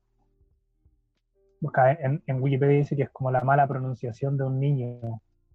De, de King Concreto. Sería como acero de hormigón armado. Ah, ya, ya. Claro. como, como un niño pronunciando mal, sería. Un bloque coche. poniéndole. The Concrete es una serie de tres volúmenes de manga, de manga Seinen, dibujado por el pulento Taiyo Matsumoto, que fue publicado originalmente en el 93 el 94 en la revista Big, Big Comic Spirit de la editorial Shogakukan. Publicado por primera vez en inglés como Tekken King Black and White, la wea muy linda. Siempre tengo que ponerle una wea. Siempre tienen que ponerle, le encanta. Y el 2006 fue adaptada una película eh, del mismo nombre dirigida por Michael Arias y animada por los estudios 4C o 4 grados, 4 grados Celsius, yo creo que es. Yo creo. Eh, bueno, la historia tiene lugar en una ciudad ficticia que se llama Takaramachi o Ciudad Tesoro, como se conoce, que, que aparece en el manga, y se centra en un par de niños huérfanos, eh, que es Kuro y Chiro, que es negro y blanco, y que juntos son conocidos como los gatos, o ellos mismos se hacen llamar los gatos. Eh, mientras líder con la Yakuza intentando apoderarse de Ciudad Tesoro. Creo que más que eso de la trama no voy a decir porque sería spoilear. Pero bueno, la película se mueve entre estos dos hermanos. Que negro Okuro tiene esta visión más cruda de la vida, más real si se quiere. Mientras que Chiro es súper infantil, hasta casi que se podría decir que tiene como cierto retraso si se compara o se mide por, por la wea estúpida del, de la normalidad. Pero es un guan súper inocente, súper niño y que es mucho más fantasioso. Entonces anda todo el rato arriba. Su frase siempre es, sé feliz negro, sé feliz. Ya puta, el manga, eh, eh, tanto el manga como la película yo considero que son obras maestras, pero creo que la película no le alcanza, no le alcanza a hacer eh, todo lo que, lo, lo que vale el manga. Como siempre, igual en realidad. El manga está en tres tomos y última, han aparecido igual tomos compilatorios eh, por la editorial Glenat, hay uno por la editorial Glenat y hay otro por la SC, me parece que es la, la última edición que salió. SC Editores o SC Ediciones. Eh, son 624 páginas, así que es cototísimo. Y a mí me Creo que hay una, encanta. una edición de dos tomos y una de tres, ¿o no? Oh, ahí no sé. No lo sé si hay una de dos. Yo cacho una que es de uno y una que es de tres. Ah, ya. Ah, puede ser, no sé. Pero puede ser. Yo, yo la que he cachado de un tomo es una tapa roja, esa es la de Glenat. Y es Ah, ya, ya. Sí, sí lo ubico. Yo tengo una, la que tengo yo es de tres, pero es alternativo. Un manga alternativo, no es original. Pero debe estar así en esta misma edición original. Claro, puede ser como sí, el Tankobon. Me imagino porque está todo en Japón. Sí, pero eso es como el portadas. tomo recopilatorio. La bolsillo. Ah, ya, ya, ya. Puta, ¿de ¿qué, qué es lo que resalta para mí del manga? Bueno, el dibujo de Matsumoto, que tiene su propio estilo, es uno de los eh, puta, de estos autores que marcan como un antes y un después, porque llegan a renovar y a, a- a imponer su propia bola, pues. No, no se guía por. No tiene un estilo como manga tradicional de dibujo, no. Es una wea única. Sí, es Eh, bacán. Me gusta el anime este de. manga pasó. También es el anime de Ping Pong de Animation, se llama. Basado en el manga Ping Pong del mismo. Y a toda raja. Sí, es sí. bueno ese anime también. Oh, yo, no lo, yo no lo he visto. Es es bueno. buena, la animación es súper bacán. Y es, es- buena la Oh, trama la también. Es, bien loca como la, la- las tramas de él, pues. Bien poco, poco común y entretenido. Además que lo- los diseños son bacanes. Está- tiene harta sombradura, como que es bien experimental, se podría decir. Y eh, usan a veces como CGI, cosas así, y es entretenido. No me acuerdo cuántos tomos, o sea, capítulos tiene, debe tener unos 12 capítulos, no es larga. Y el manga no lo he Oh, podido la pillar para leerlo en internet. Me quería leer el manga de Ping Pong porque también vi unos dibujos y- muy bacanes. Igual me gusta, es bueno, es bacán. Y la otra vez vi una, un- una historia de Doraemon que tiene él también, es súper loca. También es. Eh, ¿Sí? Sí. Oh, qué bien, no una Doraemon así como para un especial de, de como de parodia o de homenaje a anime a manga clásico. No me acuerdo como de una revista de manga alternativo parece. Y ahí salía una historia de él de Doraemon. Y, y estaba Ah, bacán, estaba bacán el dibujo, es, es cuática la historia, pues no, no, no es así como la historia del medio volada. Y hay una que se llama Takemitsu Samurai, creo, que los dibujos son como Mm. medio, medio como clásicos, así un dibujado más, más parecido a Luquillo ahí, cosas así. También es bonito ese manga. Es bacán. ¿eh? Oh, Me gusta raja. harto él. Me gustaría ver más mangas de él. Yo, eh, Hay uno que se llama Sunny. También. Sí, Sunny, ese, Sunny. sí. ese. Pero tampoco lo he leído. Pero lo he Tampoco lo he leído. Son como historias de cabros chicos. se ve la bueno, raja. Se ve buena. Y gráficamente bonito. Las portadas. Yo he visto varias portadas y se ven súper bonitas. Bueno, y el, el- A mí me encanta el estilo de dibujo de él. sí, es como. Preciso, limpio, pero súper desordenado. Es súper propio, como muy original. Sí, es como que no, no tiene estándares como los típicos de, de la mayoría del manga comercial. Como este bueno no es comercial, es más que nada de nicho, pues, como underground se podría decir. Eh, Sí, pero, pero icónico también. Eh, como que no se rige por las normas de, típicas del manga, entonces eso es bacán. Muy bien, Eh, la raja, sí. bien, su dibujo es bien experimental, eh, pero eh, estéticamente es bonito, pues, como, como Sí, medio me- me- me infantil recuerda con cosas así. Sí, sí. Sí, Eso te iba a decir. Creo que a él le gusta harto el, el cómic como franco-belga, así como Tintín y cosas así. Ah. Entonces, el cómic europeo. Entonces, Mm. como su eh, Corto Maltés y cosas así. Eh, Por Ujú. eso usa esa- tan- esa- ese tipo de negro, de sombra y las líneas más sueltas, medio escritonas a veces. Eh, Sí, se nota que es súper libre para dibujar, como... Creo que eso es como el mismo pone sus parámetros, como que... mm, Es que me, me, re- me recuerda caleta el, el- ese estilo de dibujo que tienen estos dibujos gringos de los 90, como monstruos de verdad, o sí, sí, es como más desalineado, como... claro. Como, como, no sé, ¿cómo se puede decir? Que como, sí, pues como desaliñado, desordenado, un más poco, orgánico, así como...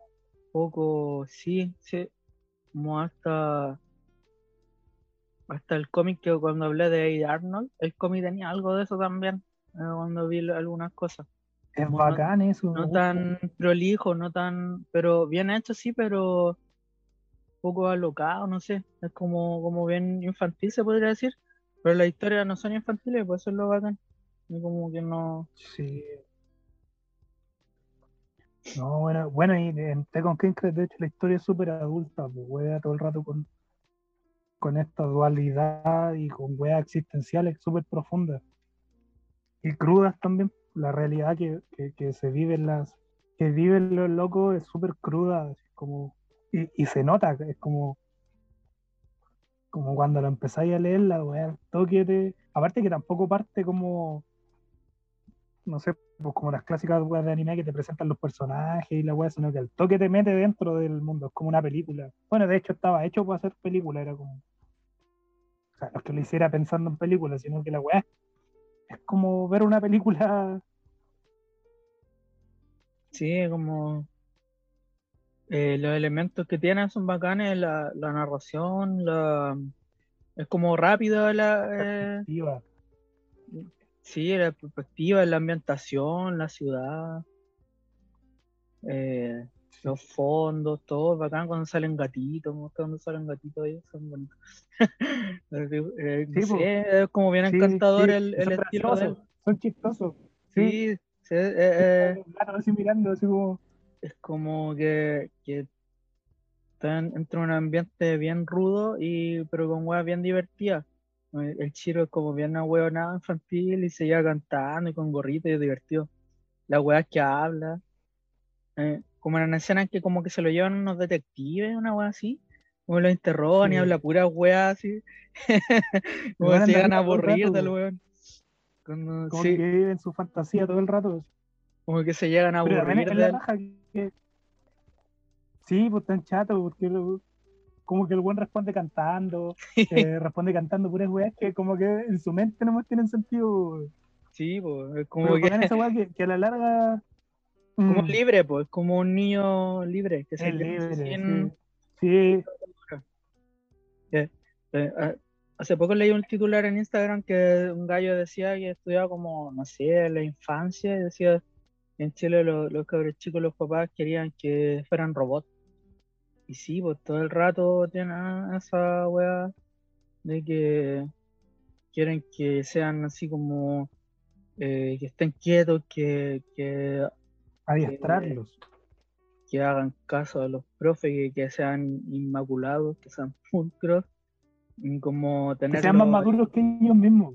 claro, y en vez de inculcarle weas buenas, eh, guiarlo en weas así como de, de psicológicamente, no sé, porque que lo apoyen en, en los weas que les gusta desarrollarse en eso, como que quieren que sean iguales a los demás, po. y quieren que ahí que se Sí, queden po. quietos y que, que reciban órdenes nomás y, y después que vayan ahí a, a jugar un rato para que los dejen tranquilos. Que, que brígido eso, pues bueno, es como matar el ser de. Es matar el ser que está ahí, pues.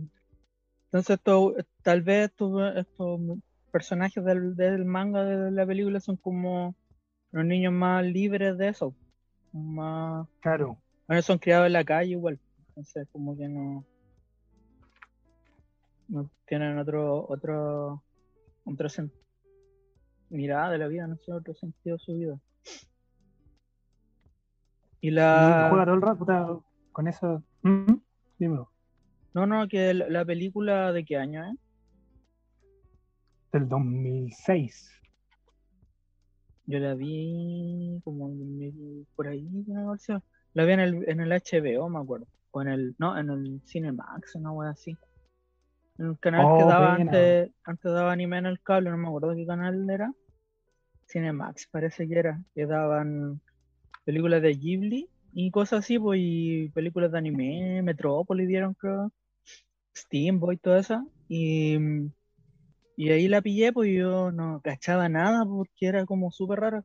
Se notaba que era anime, pero a la vez se notaba que era como algo nada que ver, como más experimental, pues yo decía, eh, ¿será anime? ¿Qué weá tienen? Porque hablan en japonés los monos, entonces es anime.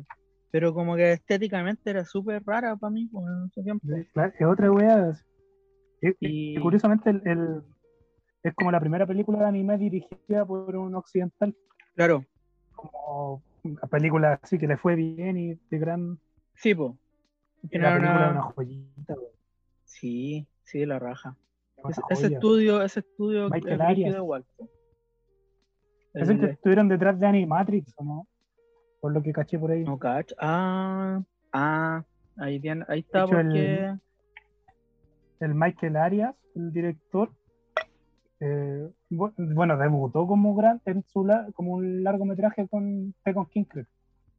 Es como su primer, su primer largo así de. Oh, Antes había sido como productor y produjo. Trabajó con, lo- con Lana Wachowski eh, produciendo Animatrix, mm, eh, diseñando y toda la web. ah, claro. El, el buen gringo. Por eso el acercamiento al anime. po. No cachaba. Claro, y, y No creo que este- el proyecto lo tenía de antes, creo que el loco lo estuvo trabajando caleta de años, así como la idea. Ah, y- buena. Y el bueno se basó en el que muchos le criticaron esa weá, de hecho como que dicen que bueno, es cuático lo que pasó ahí porque si bien cuando el manga salió tampoco lo pescaron tanto, pues el manga igual pasó súper piola y se movía también súper underground. Claro. Era como- ya, Es como- la palabra de... Como de nicho, igual eh, el, el autor, es como para los que cachan nomás. Yo he leído, Sí, yo he leído entrevistas de él en España y en español. Una revista que tiene, una entrevista que dio no sé qué revista. Y claro, pues también es como que sabe que él no, no, no es un weón mainstream, ma- es así como masivo, pero es como no Claro. está ni ahí tampoco. Es como, es súper inteligente el weón igual, es como bien brígido, se nota que el weón eh, eh, es como, no sé cómo decirlo, como un, weón de los bacanas así que, que raro que, que, esté en Japón así, porque que en, en el mundo del manga hayan weones así, pues como que no, no, no se ve mucho eso. Sí, de hecho, cuando el buen, el buen ahora es como su obra, así como, no cumbre, pero como insigne, pues como que todos lo conocen por él, porque se, se empezó a hacer mu- mucho más popular tiempo después. Eh, de hecho, es curioso que de- después el buen ganó un Eisner, pues, le dieron un Eisner por con King, pues yo no cachaba. pues. Oh, no tenía idea. Oh, cuático.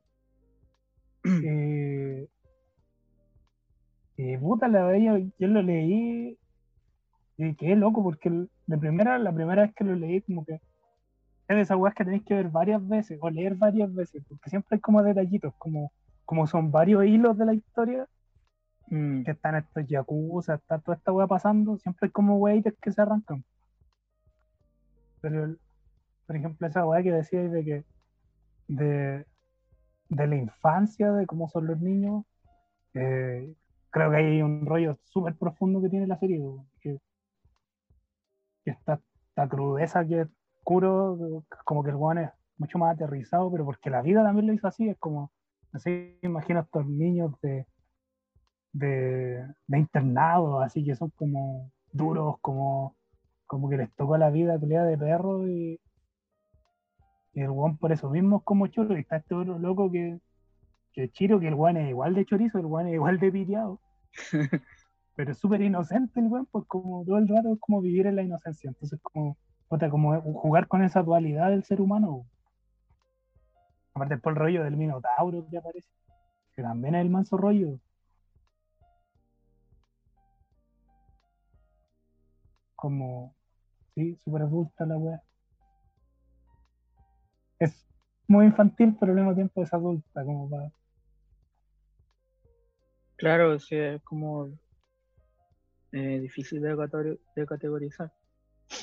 Mm. Y puta, ahora eso, hay varias ediciones. Eh, la última es esa de CCE Editores, o CSE parece que es. Eh, pero no, esta de pelú encontrarla, me ha costado encontrarla original, creo que solamente está por encargo en de España y weas así. Ah, ahí hay que estar al, No, al. Yo caché que esa edición de tomo de color rojo la vendían acá en Chile, pero tampoco estaba así Esa es la de fácil. Tampoco era fácil de pillarla, como que era media cara, pero bueno, yo creo que igual son tomos brígidos. ¿Es un tomo solo? ¿Es un solo tomo? es un, un solo tomo, sí. Ah, ya, por eso. Sí. Es bonita igual la edición, me gusta. Mm, yo creo que algún día lo voy a tener. Yo creo que algún día lo voy a tener. O voy a. Me gustaría tenerlo. Igual es como de esos mangas que hay que leer en, en físico igual. Como que es Sí, todo el rato. peludo seguirlo en digital.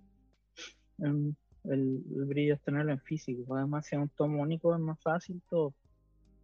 Y ahí hay que estar a la, a la White TV a ver dónde lo tienen, los precios, a ver si se pueden conseguir. Se puede conseguir porque no creo que le hagan muchas reediciones igual. No, creo que sea creo, tan no masivo creo. como para que haya que hacer así y, y, y estar seguro de que va a salir de nuevo, no creo. O, o tal vez. No, de hecho, sí. como yo creo que porque se ha ido hecho, haciendo más popular, han, han movido un poco más la bola, pero, pero también La es popular película. dentro de ese, de ese nicho. Y la película, Claro. claro. Pero aún así, en estos mangas de autores específicos como Sugiro Maruo, eh, es difícil eh, pillarlo, muchas reediciones, pues hay que andar ahí pendiente de cuando sale uno y comprárselo al tiro, yo creo, porque eh, ciertas obras ya después se descatalogan y no, no las pilláis más. Y no es como No, que po. sea un, un My Hero Academia una wea así, yo creo que esa wea, le- Naruto, que le sacan Como pan ediciones, ediciones, caliente. ediciones. Pero Sí. tal vez se puede encontrar usado, así, de más, de más buena, buena, o en inglés tal vez. Ahí se puede pillar. Yo creo que en inglés es más fácil. Sí. Mm, Yo lo he buscado, lo he estado buscando hace rato y no, no aparece. Sí, de hecho, por eso me compré la edición alternativa que fue como ya, bueno. Y está bonita igual la edición, pero, pero lo quiero original, así, esa edición grande me, encanta. Sí, sí, está buena. Sí, Sí, sí, yo la he está peludo, está peludo encontrarlo. Chucha. Me pasa lo mismo. eh, hay una, un tomo de, de La Sonrisa del Vampiro que está en un solo tomo. Y lo vi y está agotado y no lo he podido pillar para tenerlo, lo quiero tener. Y he estado ahí oh, haciéndole la, el- la, la vigilia y no, no lo he podido pillar. Eh, Esa, ahí eh, caché que puta estos mangas es difícil tenerlos en stock siempre, pues como que se van y después ya para que le saquen reedición tiene que pasar alguna wea muy, yo creo, muy, muy excepcional, porque tal vez el autor saque otro manga, que se haga conocido, que saque una película, que se muera, no sé. Ahí le- sacan Sí. reediciones. Pero hay igual de más que hay un- una no, sí va a aparecer, va, va a aparecer. va- va a estar por ahí. Hay Sí, ya que- llamamos. Sí. Sí, hay que estar ahí. La wea- ah, teniendo la plata para comprarlo, eh, la wea va a estar por ahí. Va a salir de luna. Sí, pero es de esos tesoritos. Es un Claro. tesorito muy, muy, apreci- muy preciado, como que digo, puta, Bonita, la- weas que quiero tener. La, a mí me gusta la estética de la mm, como la de cada capítulo, de, de esa ilustración de cuando empieza cada capítulo. eh, como Ajá. son bonitas esas hojas, esos dibujos son bacanes. Sí, la- las hojas pintadas también es bacán la- el estilo de, pin, de, de pintar. y en general todo es bacán, como la, como tú decías, las perspectivas, las sombras, no, no sombras, como los negros que tienen harto sí, como son negros duros, así. negros duros, negros sólidos, eh, las líneas y como la- las peleas, las dinámicas, es como bacán, como eh, la- es como, no sé, cuando leí un cómic de Osamu Tezuka que también son como películas, como que van así secuencialmente Sí, súper rápido, activo, sí. sí, eh, como súper cinematográfico, eh, tal vez está basado en películas de mafia, no sé, pues. Me imagino De que le debe gustar sí. harto el, como el cine negro y cosas así al autor, como weas de como de de culto, entonces qué wea gritó como un gato así. Eso es como eh, es rico el manga, es un- una pequeña joya así que, que hay que tener en cuenta ahí siempre. Sí, sí, sí. eh, recomendadísimo que la vean, que la busquen. Está para verla como en. eh, ¿Cómo se llamaba la página en que la encontré? Porque también la han ido bajando, sí, también estaba peludo encontrarla, Mm, la película. Pero. Porque también no es una película que llegue así como a las plataformas Netflix y esas cosas. no, pues. Eh, No. Cinetux, parece que era la, la página, Cinetux. Ahí la Ah, encontré. ya. A ver Sí, sí, pues que. está ahí. Y otro dato que tengo es un documental que se llama Tekken King eh, 300 días de making of o make 300 days of making of. Y está en Oh. YouTube subtitulado. Ah, Y es cuando, toque. sí, es cuando se hace la película. Y ahí está Ah, Michael y bacán. todos los weones. Sí, como animan, como hacen. Es increíble la weá, como pasan de los dibujos al 3D para animar la ciudad, ¿cachai? A ver, voy a buscarlo aquí. Además que se me por ahí.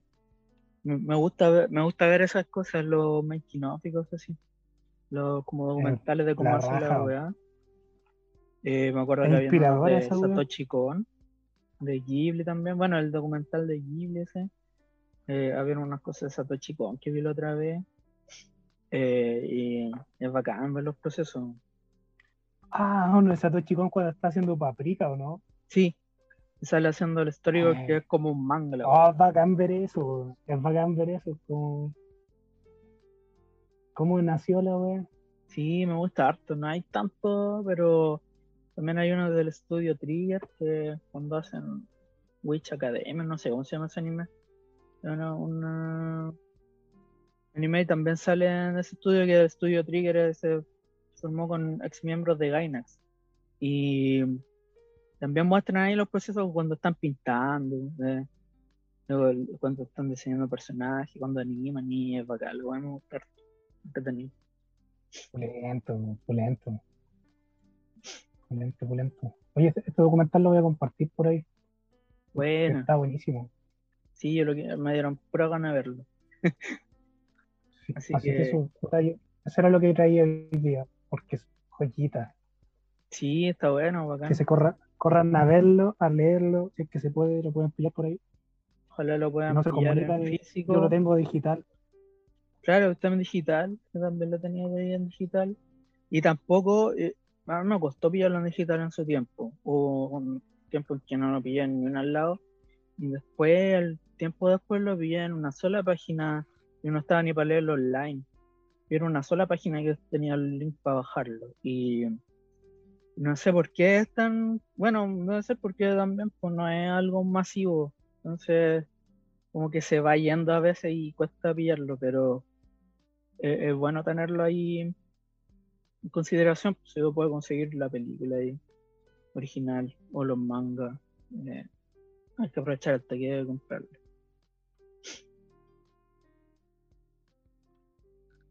Sí, así que Tekken King, Ki- Tekken King Cret. Véala, véala, véala, véala. Juliano. Píllelo ahí, píllelo, píllelo. Y una frase que dice Blanco que dice, a veces tienes que quemarte para ver la verdad. concha tu madre. Concha, dale, vale. O sí. Así que eso les traía hoy día. Ya pues, em, con eso estamos.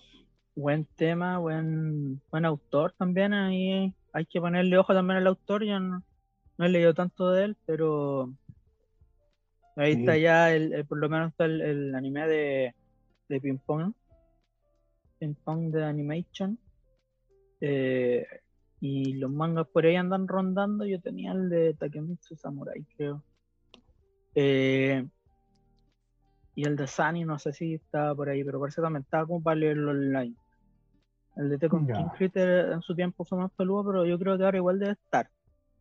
Eh, entonces ahí está, está bueno y echar ese autor que es de, de los bacanes, es de- como bien único que hay ahí en, en Japón, en el mundo del manga más underground, más, más de culto, más de nicho, no sé. Sí, Menos- menos. Manga Sunny está por, está por busca libre, por, por comprarlo Oh, original. buena. Sí. Claro, pues se está serializando en España, creo. Lo estaban editando. Sí, Así ahí que lo ahí- traen. Ahí no, no- tal vez se puede conseguir ahí. Sería bueno. Eso fue. mm, Eso terminamos. sería. Sí. Tenemos sin Chechín. Chin ahí Ah, sí, porque Jachin tuvo que salir tuvo una urgencia. apagar un incendio. Entonces, el llamado de Ah, el- la batiseñal. Y tuvo que Ah, salir ahí diseñar. a, a resolver crímenes.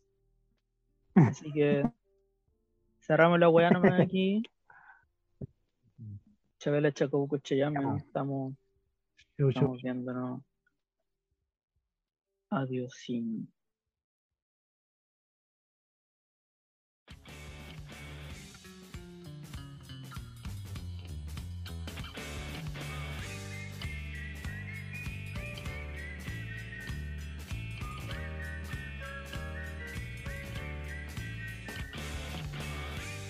Hablando de todo sin saber de nada.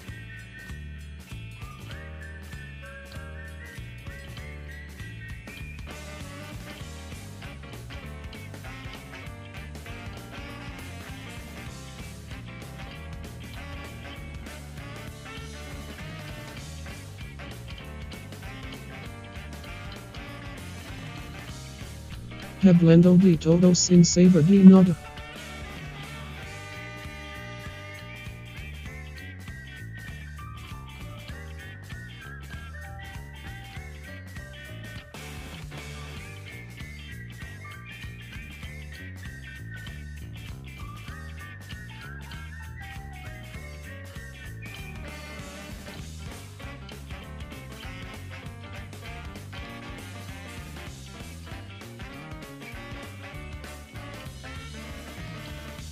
Hablando de todo sin saber de nada.